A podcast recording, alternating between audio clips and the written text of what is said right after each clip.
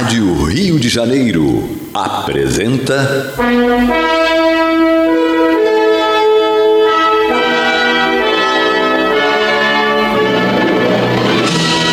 Caminho do Senhor. Programa de estudos sobre a Bíblia Sagrada com revelações inéditas a respeito de muitos ensinamentos do Cristo de Deus, ainda não perfeitamente divulgados nem compreendidos.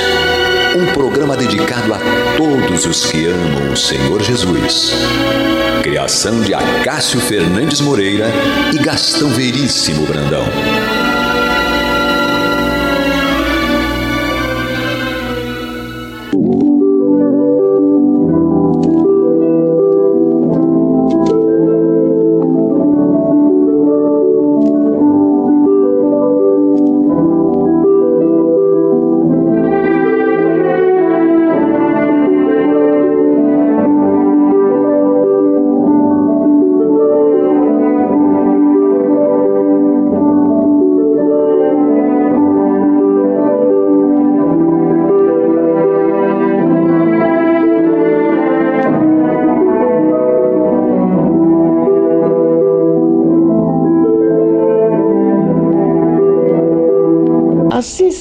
Sincera atitude da alma na prece não obedece aos movimentos mecânicos vulgares. Nas operações da luta comum, a criatura atende invariavelmente aos automatismos da experiência material que se modifica de maneira imperceptível nos círculos do tempo Todavia, quando se volta a alma aos santuários divinos do plano superior, por meio da oração, põe-se a consciência em contato com o sentido eterno e criador da vida infinita. Examine cada aprendiz as sensações que experimenta, se colocando na posição de rogativa ao alto compreendendo que se lhe faz indispensável a manutenção da paz interna perante as criaturas e quadros circunstanciais do caminho. A mente que ora permanece em movimentação na esfera invisível. As inteligências encarnadas ainda mesmo quando se não conheçam entre si na pauta das convenções materiais, comunicam-se por tênues fios do desejo manifestado na oração. Em tais instantes que devemos consagrar exclusivamente a zona mais alta de nossa individualidade, expedimos mensagens, apelos, intenções, projetos e ansiedades que procuram o objetivo adequado.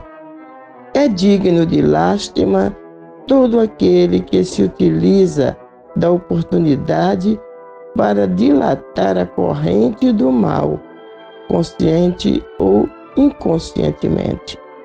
É por este motivo que Jesus, compreendendo a carência de homens e mulheres isentos de culpa, lançou esse expressivo programa de amor em benefício de cada discípulo do Evangelho. E quando estiverdes orando, perdoai.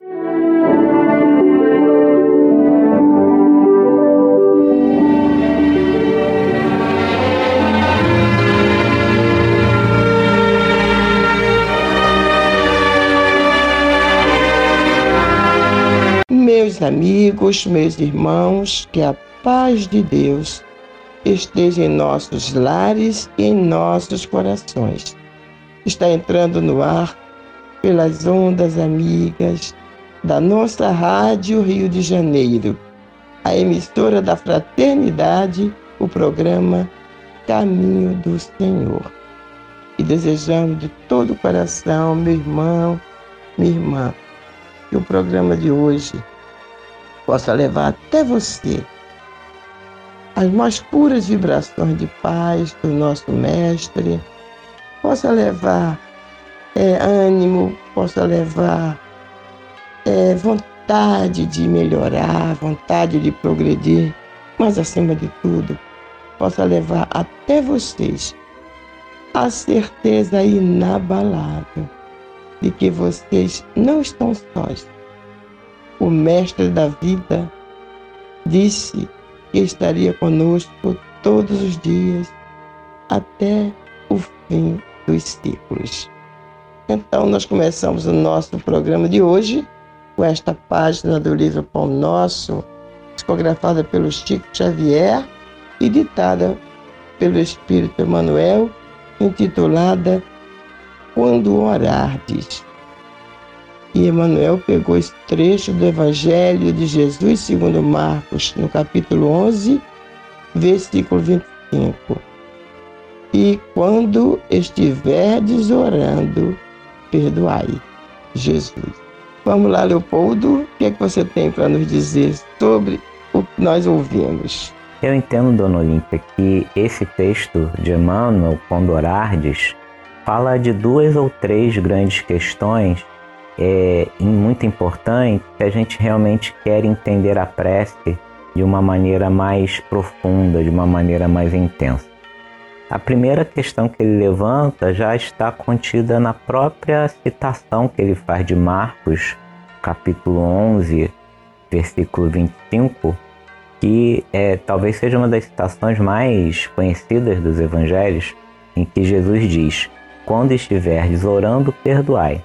Ou seja, a prece exige da gente um sentimento de desapego e de, é, digamos assim, de desconstrução dos ressentimentos, das mágoas, da, da, dos traumas, inclusive, que nem sempre a gente ainda consegue, concorda? E eu acho que é por isso que ele começa o texto falando dessa questão do perdão, e aqui a gente pode usar também o termo desapego, desenlace, desconstrução dos nossos vícios num sentido mais amplo do termo, e lá no final do texto ele volta a falar disso. Então daqui a pouco a gente pode até comentar mais esse ponto e, e claro, a senhora com certeza vai aprofundar essa questão da relação entre a prece e o ato de perdoar. O outro ponto que eu queria levantar, eu acho que é uma questão bem importante, é quando é, Emmanuel diz que a sincera atitude da alma na prece não pode obedecer os movimentos mecânicos vulgares. Ou seja, a gente não pode resumir a prece simplesmente a um ritual automático, mecânico. Quando nós somos crianças, a gente ainda tem essa tendência, não é mesmo? De simplesmente pegar lá o, o pão nosso, por exemplo, e simplesmente decorar aquelas frases sem que essas frases façam um sentido profundo para a gente não apenas no sentido dos dicionários, mas no sentido espiritual. E aí a gente precisa se perguntar: será que fazer uma prece dessa maneira automática, de modo, é, como diz Emmanuel, um movimento mecânico vulgar, será que funciona? Será que resolve? Será que realmente a prece, nesse sentido mais mecânico, mais superficial, vai dar conta realmente de nos consolar e de fazer com que a gente tenha essa conexão maior com a alta espiritualidade? Claro que não, Leopoldo. Olha, se nós, mesmo nas nossas ações mais simples, é, mais voltadas para a coisa, as coisas da matéria, como o nosso trabalho profissional, por exemplo, né? Nós temos que empregar é, sentimento, temos que botar sentimento, amor Imaginemos então numa, no gesto, no diálogo com o nosso Pai Celestial, com o nosso Mestre Jesus. Nós temos que esquecer tudo que nos cerca e fixar a mente neles. Como nós o entendemos, não importa, claro que nenhum de nós consegue entender Deus ou, ou, sabe, ou sentir como é que Ele é. Não importa, Deus é amor. Então pensemos na grandeza do universo. Eu já falei aqui num dos programas do Caminho do Senhor. O quadro que mais me fala de Deus é um céu estrelado. Gente, um céu estrelado, uma noite que você chega assim e vê um céu muito estrelado, atualmente nós não temos visto muito, né? Eu não tenho visto, não sei se é porque não estou mais enxergando ou porque se realmente não dá para ver. Mas, e você pensar que cada estrelinha daquela é um astro, é um, é um astro que tem, que dirige, que, que comanda vários planetas. Gente, é muito profundo. Então, quando eu olho pra, para um céu estrelado, eu falo, a grandeza do meu Deus, a grandeza do meu Pai aí. E a gente não tem nem noção do quanto é essa, essa grandeza, né? Então, pensemos nele da melhor maneira que nós o sentimos e deixemos que o nosso pensamento, o nosso coração fique só fixado nisso, naquilo que nós estamos dizendo a Ele, como se nós estivéssemos conversando com o nosso Pai material. Né? Talvez seja por isso, Dona Olímpia, que o Emmanuel, mais para o meio do texto, vai dizer o seguinte: que cada, cada aprendiz examine as sensações que experimenta quando reza. Ou seja, é muito importante que na hora da prece a gente tenha nesse momento, de alguma forma, um tempo de autoavaliação dos próprios sentimentos, das próprias sensações. Nós estamos, na hora da prece, de alguma maneira, querendo criar um contato com a espiritualidade. Estamos querendo, ou tentando pelo menos, expor certos sentimentos positivos ou negativos que nós temos naquele momento. Mas não adianta a gente expor com sinceridade aquilo que nós estamos pedindo, se a gente não para para pensar também quais são os sentimentos que a prece está deixando mais claros para nós mesmos. E é exatamente por isso que Emmanuel fala da, da relação entre a prece e a paz interna. É só no momento em que a gente usa a prece como um exercício de meditação e não apenas a prece como um exercício de pedido porque geralmente nós somos grandes pedintes e nós utilizamos a prece como um grande recurso simplesmente para que a gente alcance algum benefício é, material ou não material.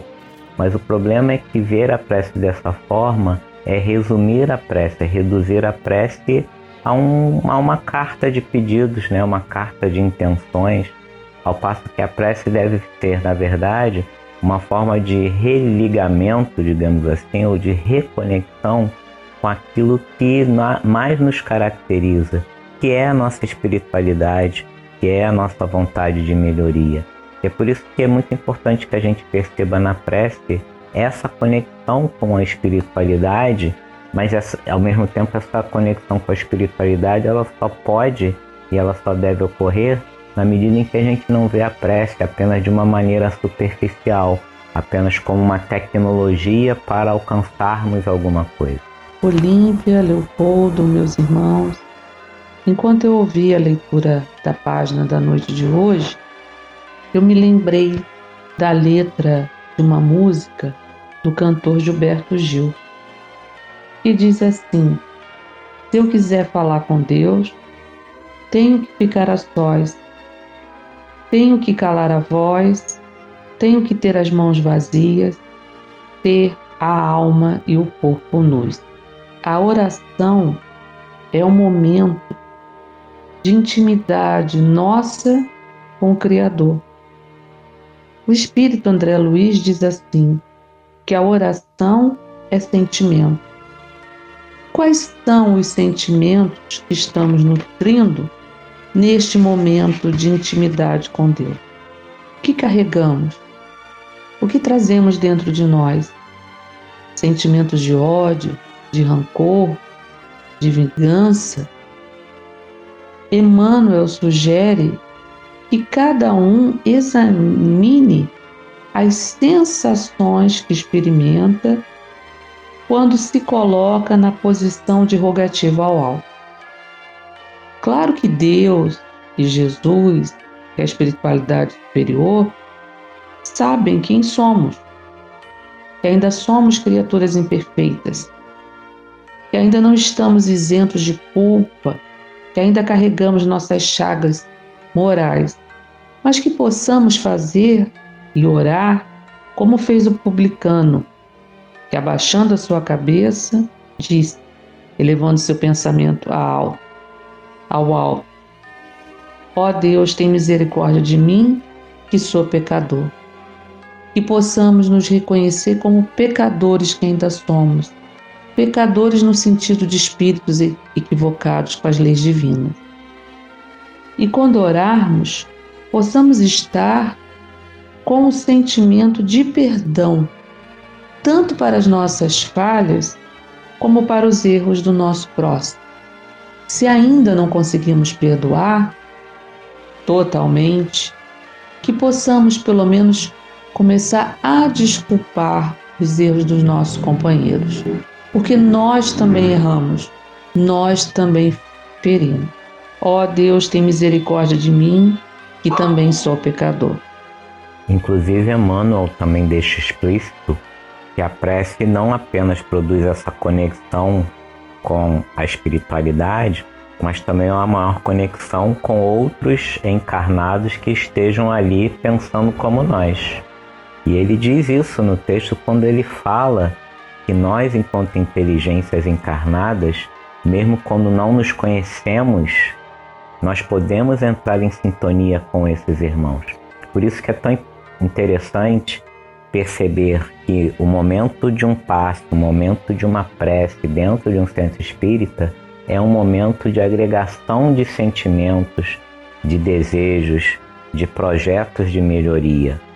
Muitas vezes as pessoas estão no centro e estão desligadas desse momento em que nós alimentamos aquele grupo de pessoas e somos alimentados espiritualmente por eles também. Então, a dica que eu dou, o pedido que eu faço aos nossos ouvintes é que quando estiverem no centro espírita, ainda mais num momento turbulento que o país tem passado, é, por conta de pandemia e outras questões, que naquele momento da prece, a prece pelos desencarnados, a prece é, da irradiação, que nós realmente estejamos atentos àquilo que o dirigente dessa casa espírita esteja falando, né? Porque em geral é esse dirigente, é esse palestrante que canaliza a energia através da voz, que a gente consiga de alguma forma reproduzir essa fala e esse sentimento desse palestrante ou desse dirigente, porque aí a nossa prece fica muito mais forte. Rita e Leopoldo, é, o texto do Emanuel é maravilhoso, né? Se nós tivéssemos realmente que estudá-lo para fazer uma palestra, seria aquela excelente palestra. Mas temos aqui que nos restringirmos aos 25 minutos do programa. Agora, de todo o texto dele, esse o menor parágrafo eu achei ele muito profundo quando Emmanuel diz: a mente que ora permanece em movimentação na esfera invisível. Será que nós nos apercebemos disso, de que quando estamos em oração, numa oração sincera, nós estamos em movimentação na esfera espiritual? Nós estamos emitindo é, energias boas, pensamentos bons, estamos em sintonia com o superior, com o nosso Pai, com o nosso Mestre, e estaremos beneficiando não só nós, mas a todas as pessoas que estiverem perto de nós, seja no nosso ambiente de trabalho, seja numa condução, seja em nosso lar, onde quer que estejamos. A mente, quando está em oração, ela está numa movimentação, ela permanece em movimentação na esfera invisível, é, tendo esse, esse contato, esse, essa aproximação com toda a espiritualidade superior. O que eu achei interessante também é que mais para o final do texto, Emmanuel faz uma, uma associação entre a prece e a ideia de um programa de amor. Eu nunca havia pensado nisso. É, o que ele diz então é o seguinte: É digno de lástima todo aquele que se utiliza da oportunidade para dilatar a corrente do mal, ou seja, ele está fazendo uma crítica às pessoas que fazem preces para pedir o mal de outra pessoa. Isso também ocorre. E é uma pena que isso ocorra porque isso, de certa maneira, é um uso totalmente equivocado, prejudicial, mal localizado das preces. Emmanuel termina dizendo que, por este motivo, que Jesus, compreendendo a carência de homens e mulheres isentos de culpa, lançou este expressivo programa de amor a benefício de cada discípulo do Evangelho. E aí ele termina citando mais uma vez Jesus: Quando estiverdes orando, perdoai. Significa dizer, nós devemos aprender a deixar de lado o peso das nossas dificuldades enquanto seres encarnados, o peso dos ressentimentos, o peso das mágoas, o peso das preocupações, o peso das ansiedades, o peso da tristeza, para que a gente realmente no momento da prece a gente esteja totalmente aberto como uma esponja para receber essa luz ou para receber essa energia que vem do alto e que pode acontecer desde realmente uma transmissão de uma energia, como se fosse um passe realmente naquele momento, que os espíritos é, evoluídos estiverem próximos a nós e se nós tivermos esse mérito de receber essa, essa bênção, digamos assim, ou pode ser através de uma orientação de algum amigo logo após que, do momento da gente fazer essa prece. Muitas vezes essa resposta à nossa dificuldade vem de maneiras totalmente inusitadas. Basta que a gente tenha olhos para ver e ouvidos para ouvir.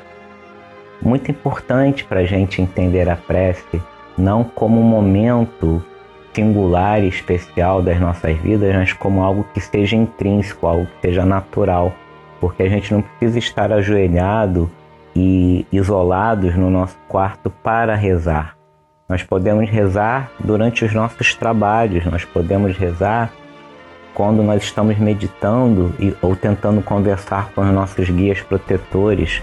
E a gente precisa ter mais atenção a essa importância da prece. Bem, meus irmãos, mas nós não podíamos é, falarmos sobre é, esse assunto, é?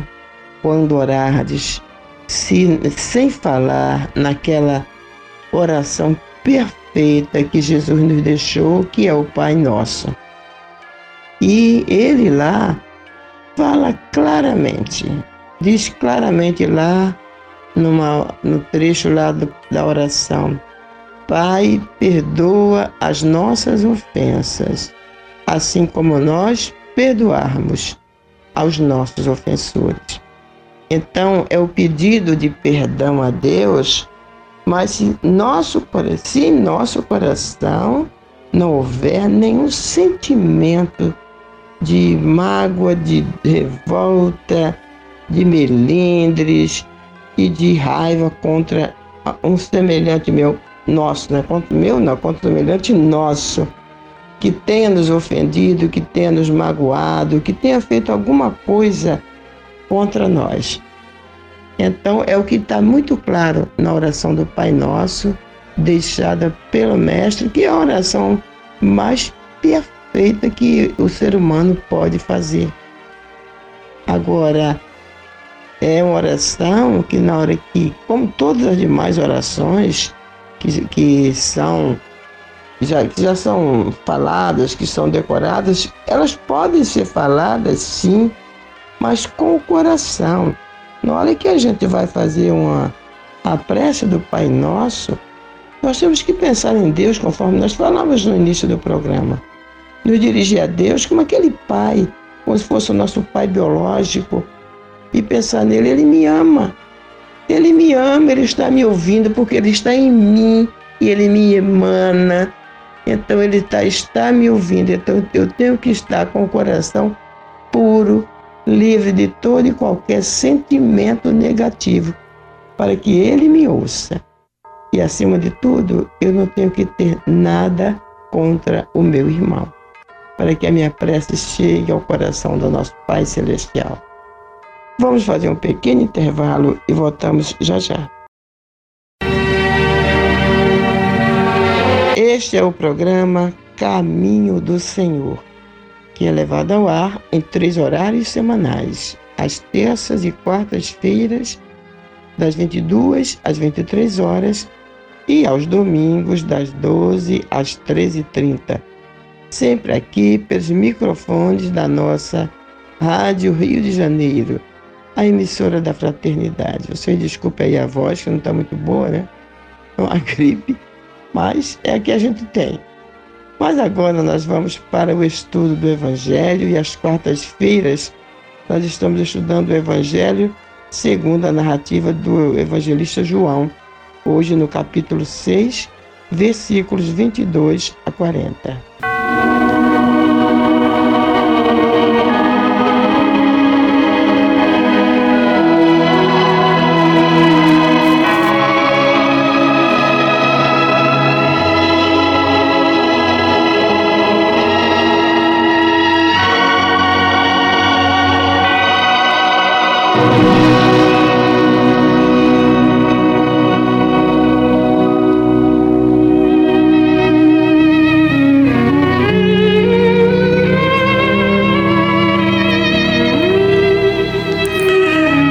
Seguinte, a multidão que ficara do outro lado do mar notou que ali não havia senão um pequeno barco e que Jesus não embarcara nele com seus discípulos, tendo estes partido sós.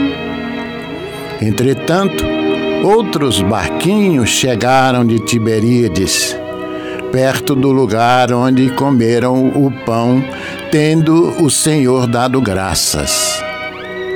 Quando, pois, viu a multidão que Jesus não estava ali, nem os seus discípulos, tomaram os barcos e partiram para Cafarnaum à sua procura. E tendo encontrado no outro lado do mar, lhe perguntaram: Mestre, quando chegaste aqui?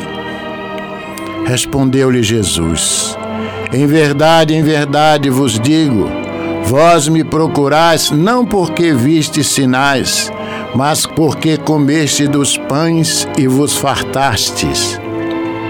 Trabalhai não pela comida que perece, mas pela que subsiste para a vida eterna, a qual o Filho do Homem vos dará porque Deus, o Pai, o confirmou com o seu selo. Dirigiram-se, pois, a ele, perguntando: Que faremos para realizar as obras de Deus? Respondeu-lhe Jesus: A obra de Deus é esta, que creas naquele que por ele foi enviado. Então lhe disseram eles: que sinal fazes para que o vejamos e creiamos em ti? Quais são os teus feitos? Nossos pais comeram maná no deserto, como está escrito. Deu-lhes a comer o pão do céu. Replicou-lhe Jesus: Em verdade, em verdade vos digo, não foi Moisés quem vos deu o pão do céu o verdadeiro pão do céu é meu Pai quem vos dá. Porque o pão de Deus é o que desce do céu e dá vida ao mundo. Então lhes disseram: Senhor, dá-nos sempre desse pão. Declarou-lhes, pois, Jesus: Eu sou o pão da vida. O que vem a mim jamais terá fome, e o que crê em mim jamais terá sede. Porém, eu já vos disse que, embora me tenhas visto, não credes. Todo aquele que o Pai me dá, este virá a mim, e o que vem a mim, de modo nenhum o lançarei fora. Porque eu desci do céu, não para fazer a minha própria vontade, e sim a vontade daquele que me enviou. E a vontade de quem me enviou é esta: que nenhum eu perca de todos os que me deu. Pelo contrário, eu ressuscitarei no último dia. De fato, a vontade de meu Pai é que todo homem que vira o Filho e nele crer tenha a vida eterna, e eu o ressuscitarei no último dia.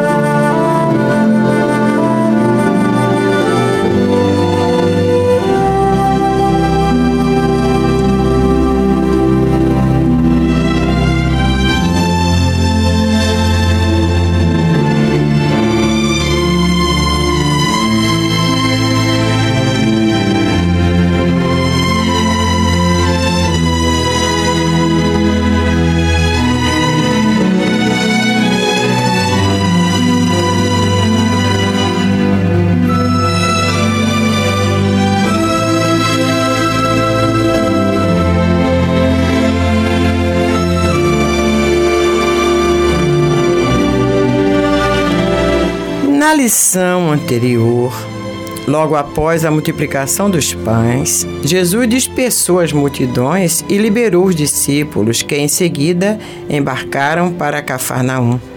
Mas Jesus ficou em Betsaida Júlias, no monte, para orar. Ocorre que alguns dentre o povo, sabendo disso, resolveram esperá-lo. No dia seguinte, após procurar por Jesus, sem contudo encontrá-lo, resolveram também eles atravessar o mar de Genezaré para Cafarnaum, onde encontraram com Jesus. Surpresos, indagaram: Mestre, quando chegaste aqui? Na verdade, a pergunta deveria ser: como chegaste e não quando chegaste. Porque o que eles não sabiam é que à noite Jesus fora ter com os seus discípulos andando por sobre o mar. Daí a surpresa. Nos versículos 26 e 27, Jesus responde àqueles que o procuravam: Em verdade, em verdade vos digo, vós me procurais não porque viste sinais, mas porque comeste dos pães e vos fartastes. Trabalhai não pela comida que perece, mas pela que subsiste para a vida eterna, a qual o Filho do Homem vos dará. Mais uma vez, Jesus utiliza-se de uma linguagem simbólica para falar de duas espécies de alimento o pão de trigo que alimenta o corpo, que é transitório, que perece, e o pão da vida, que é do espírito, consubstanciado na sua doutrina, que uma vez vivida e exemplificada, consolida a união da criatura ao Criador. É justamente por este alimento estável é que nos aconselha Jesus. Devemos trabalhar com esforço porque ele subsiste para a vida eterna, ou melhor, para a vida imanente. Em seguida, indagaram de Jesus qual a prova que ele daria a fim de confirmar sua missão de Filho de Deus. Querem uma demonstração. Não dá para entender. Teriam eles esquecido a maravilhosa comprovação realizada há menos de 24 horas com a multiplicação dos pães e dos peixes? Certo é que nem mereceram a resposta de Jesus. E prossegue a argumentação dos ouvintes. Moisés deu a nossos pais no deserto do pão vindo do céu. Jesus, porém, protesta com esta expressão, pão vindo do céu, dizendo que esse, esse pão Moisés não deu, pois eu sou o pão vivo que desceu do céu. Bem, meus irmãos, dissemos no tópico anterior que a doutrina trazida por Jesus é, sem dúvida, o pão do Espírito e como essa doutrina é personificada no próprio Cristo, ele passa a ser o símbolo do pão espiritual. Observemos que o Mestre não se preocupa em responder aos seus ouvintes, mesmo sabendo que eles não estavam maduros o suficiente para entender tão elevada lição. Contudo, ele sabia que as suas palavras ficariam para a posteridade, de forma que, se não fossem entendidas naquele momento, ou seja, naquela etapa da evolução humana, seriam entendidas em etapas posteriores, justificando assim o que diz o versículo 39.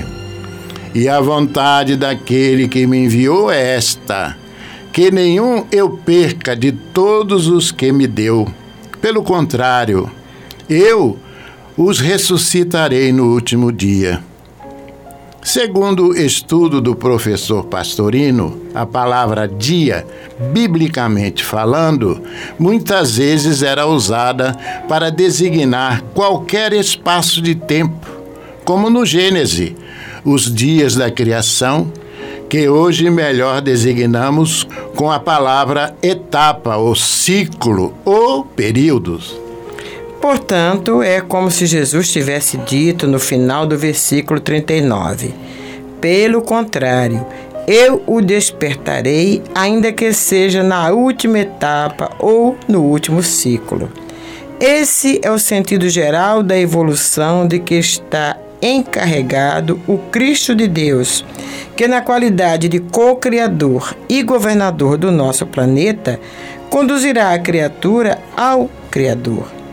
E aqui vamos nos valer do estudo feito por Emmanuel no livro Vinha de Luz, na lição 173, que nos diz o seguinte: Toda a regimentação religiosa na Terra não tem escopo maior que o de preparar as almas ante a grandeza da vida espiritual. Templos de pedra arruinam-se princípios dogmáticos desaparecem, cultos externos modificam-se, revelações ampliam-se, sacerdotes passam. E continua Emmanuel. Todos os serviços da fé viva representam, de algum modo, aquele pão que Moisés dispensou aos hebreus alimento valioso, sem dúvida, mas que sustentava o corpo apenas por um dia e cuja finalidade primordial é a de manter a sublime oportunidade da alma em busca do verdadeiro pão do céu. O Espiritismo evangélico, nos dias em que correm, é abençoado celeiro desse pão. Em suas linhas de trabalho, há mais certeza e esperança, mais entendimento e alegria. Esteja, porém, cada companheiro convencido de que o esforço pessoal no pão divino para a renovação, purificação e engrandecimento da alma há de ser culto dominante no aprendiz ou prosseguiremos nas mesmas obscuridades mentais e emocionais de ontem. Finalizando, conclui Emmanuel. Observações de ordem fenomênica destinam-se ao esquecimento. Afirmativas doutrinárias elevam-se para o bem. Horizontes do conhecimento dilatam-se ao infinito. Processos de comunicação com o invisível progridem sempre. Médios sucedem-se uns aos outros.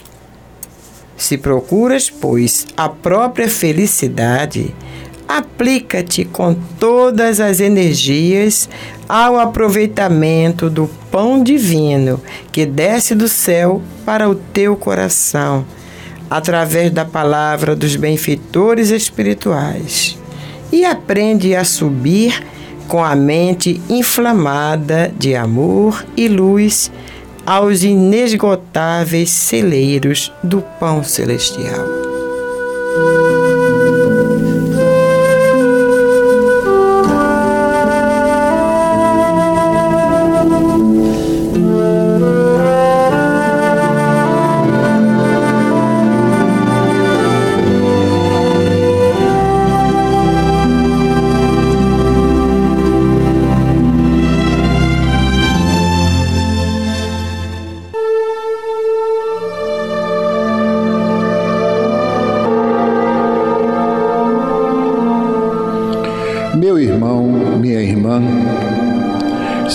Coração está angustiado e lhe falta ânimo para enfrentar os obstáculos da vida diária, se você sente-se só e compreendido pelos que lhe rodeiam, se alguma dor física ou moral está atormentando-lhe, tirando-lhe as horas de sono, enfim, se você está sofrendo, lembre-se, você não está só.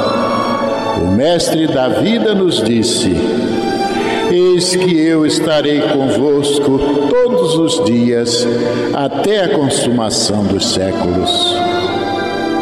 Neste exato momento, milhares e milhares de pessoas sintonizadas nesta emissora se unirão em prece. Entre nesta corrente Existe em seu íntimo um lugar de paz profundamente silencioso, onde você pode comungar com Deus e encontrar forças necessárias para vencer este momento difícil. Como disse o salmista, Deus é o nosso refúgio e fortaleza, socorro bem presente nas horas de tribulação. Abra o seu coração numa prece sincera. Entregue-se confiantemente aos cuidados deste Pai amoroso e bom e confie. Os impossíveis para os homens são possíveis para Deus. Vamos envolver em nossa corrente de preces de hoje os nomes de alguns irmãos e, mesmo que o seu não esteja nesta relação, sinta-se incluído, meu irmão, sinta-se incluída, minha irmã. Márcia Regina da Silva Perruti, Lucimar Nunes da Costa, Marcelo Mendonça Lins, Kennedy Ramos, Fernando Donizete Ito, Márcia Campanário, Camila Valéria Gomes Brandão, Elisângela de Souza Faria, Nicolas Brandão Dutra, Antônio Loureiro Marques, Lúcia Marques Gonçalves, Alina Pereira Brandão, Ivanilda Gonçalves de Souza, Lígia Ferreira Lima, Sheila Aquino de Souza, Elisa Farias,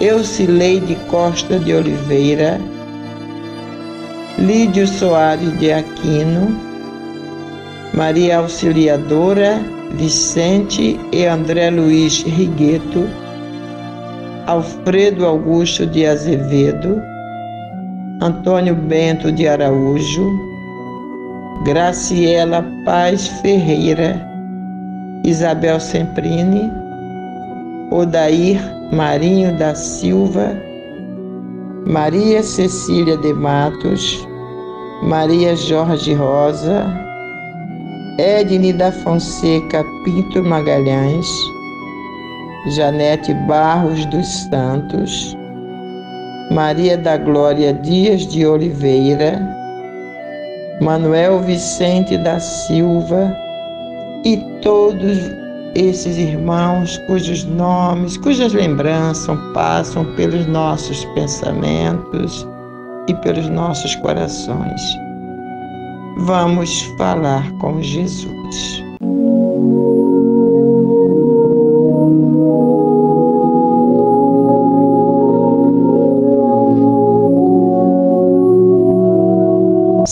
Jesus, nosso Mestre, nosso amigo, companheiro de todos os momentos da nossa caminhada. Ah, Senhor, Dá-nos essa convicção. Incute-nos esta certeza de que não estamos sós em nenhum momento de nossas caminhadas, que Tu és o amigo presente, és aquele que estás conosco nas alegrias e nas tristezas, nos locais de trabalho, nos locais de sofrimento.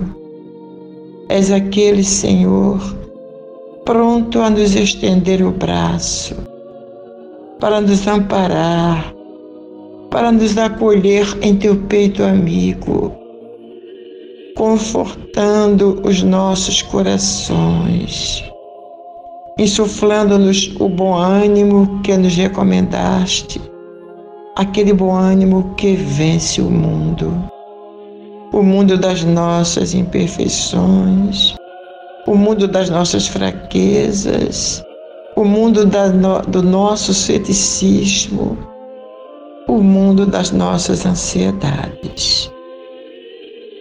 É com este bom ânimo que nos recomendaste, Senhor, que nós te pedimos agora que possamos recebê-lo a fim de que vençamos a nós mesmos. Olha, Jesus, por aqueles irmãos que estão nos leitos dos hospitais, sentindo dores atrozes, que eles possam sentir o refrigério da tua presença ao seu lado amenizando-lhes as dores e dando-lhes aquela paz, Senhor, que só tu podes nos dar. Uma paz infinita, indescritível, e que eles possam dormir, Senhor, hoje, a partir deste momento, que eles se sintam anestesiados pelo teu amor e consigam repousar. Olha por aqueles que estão desesperados em seus lares com problemas mil e várias vários tipos de problemas, Senhor, que só tu os conheces. Com eles, Senhor, dando-lhes a calma, a paciência, a certeza da vitória se tivermos em nossa mente o propósito de trilhar o caminho que nos traçaste.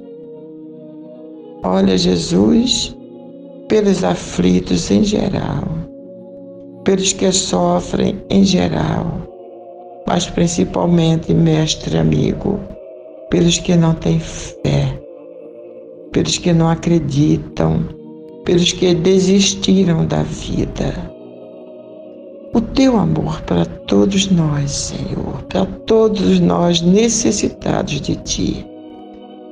Que esta semana que se inicia, possamos recebê-la repletos de esperança, de bom ânimo e com muita vontade de vencer a grande batalha que travamos conosco mesmos e que saiamos vitoriosos dela, Jesus. Abençoa o nosso Brasil, nosso planeta Terra, todos os nossos irmãos em humanidade, onde quer que estejam, mestre amigo. Que a tua paz seja, seja com todos nós, hoje e sempre. Bênção, Jesus.